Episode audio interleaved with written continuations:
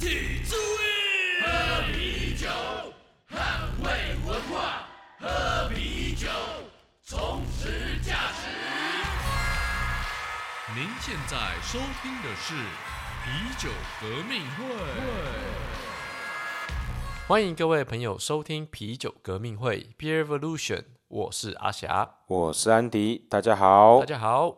嘿，那我们今天其实想聊一个蛮有趣的点。那这个其实是因为我前阵子有跟朋友聊天聊到，以前他有分享过一个很尴尬的经验，哦，就是因为我这朋友他长得其实很像混血儿，或有些人真的会觉得他是外国人，知道他觉得外外国人或者是那种加拿大回来的。对，然后呢，他去玩的时候就发现有人在跟他问路，然后看到他的脸之后，就忽然开始对他开始讲英文。对？嗯哼，那殊不知我的朋友其实英文超烂，他根本听不懂，他就直接用台语又问台语问他一句这些攻杀，然后看超尴尬的，那个人的脸表情就超尴尬。真的。对，那就让我想到说，其实我们生活中常常也会给这样的刻板印象，就是呃，其实啤酒里面也是嘛。那就是我们今天想聊的主题，其实跟这就有点关系。对对对，因为这个啤酒啊，它其实是从这个欧洲一些国家跟美国开始发展的，所以我觉得这情境就让我真真的也是让我想到说，好像德国来的人或是美国来的人，他就好像是啤酒专家，他好像就很会酿啤酒，很会很懂得啤酒。对啊，而且台湾其实甚至有些品牌也特别强调，虽然说刚好他也是有德籍酿酒师，或刚好他的老板是德国人，就特别会有时候会把这当卖点，就说哦，今天因为他是德国人，所以我们有或我们有德系酿酒师，所以我们的东西特别正宗，对对，就是会用这种术语，会用这种宣传方式。对，那这个我觉得大家的认知就是跟有点像我们先前提到这个外国进口啤酒比较好这件事有点像。只要是外国酿酒师来，大家都会觉得好像很厉害，外国月亮就特别圆，这种感觉。对，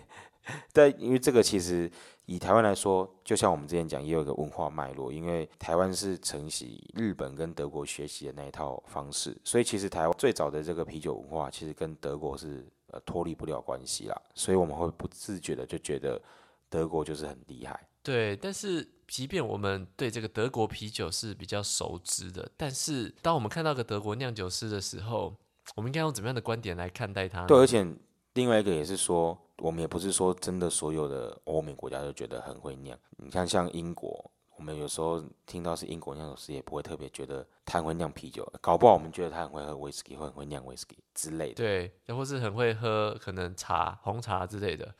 就是对啊，这个刻板印象其实就是出现在我们生活各个地方了。对，那这个如果接到我们想讨论的一个细节的话，第一点想聊的就是，其实啤酒的酿造跟个人的能力或个人的技术背景比较有关系，而不是跟他国籍有关系。没错，这就跟这个《怪兽大学》这部电影里面演的一样啊，像那个毛怪，他家族都是很厉害的这个惊吓师，结果他自己没有很很厉害。就其实你自己个人造化才是最重要的嘛。你是哪个国家出生的？你是哪个家族下来的？其实说真的，这完全没有关系。对啊，顶多就是你可能在这些传统的啤酒强国出生的人，你可能从小到大就被这个啤酒文化耳濡目染，你的品味可能也比较好之类的，可能有差啦。但是不会说今天你是个日本人就一定会很会煮拉面，你是台湾人就一定很会煮牛肉面，的确你，是德国人就是很厉害的啤酒专家，其实真的不一定。对对对，他们对于这个啤酒融入生活，他们是很熟悉的，所以他们对于这个 input 是非常的 OK，但是他们对于 output，你要怎么把这个东西表达出来？如果他们没有经过训练，或是他没有经过相关的一些呃专业经历的话，其实他们也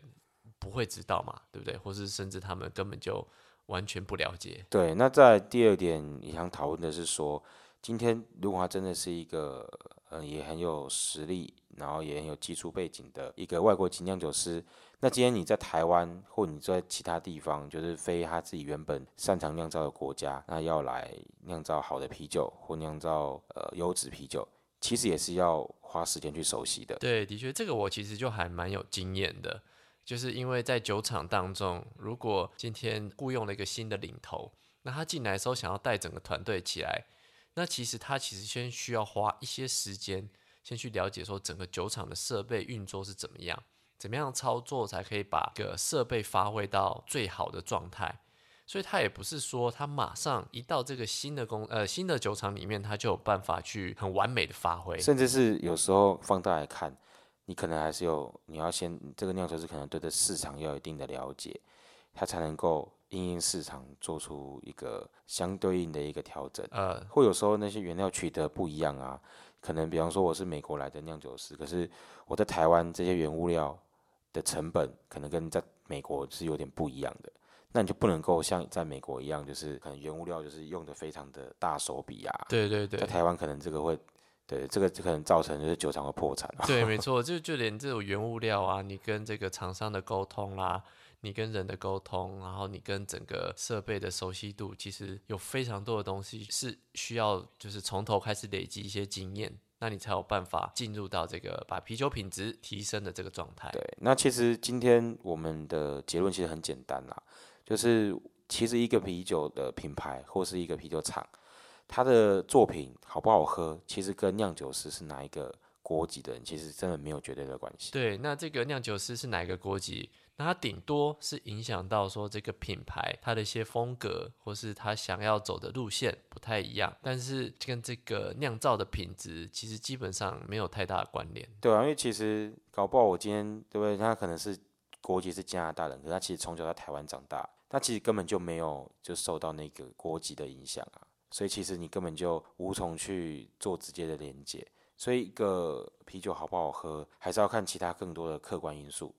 那以后如果大家看到一个外国脸孔的一个酿酒师，不要在下一次就帮他贴上说很会酿酒的这个标签了。没错没错，不要帮人家贴标签，说不定人家根本不想要被觉得自己很会酿酒。对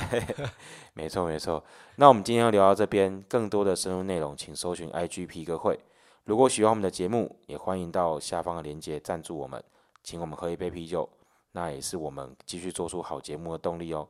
我是安迪，我是阿霞，下次再见喽，拜拜。拜拜。革命需要您五星的支持，马上将皮革会的 Podcast 订阅起来，并将皮革会的 Instagram，追踪起来。我们下次再见。酒驾，未满十八岁禁止饮酒。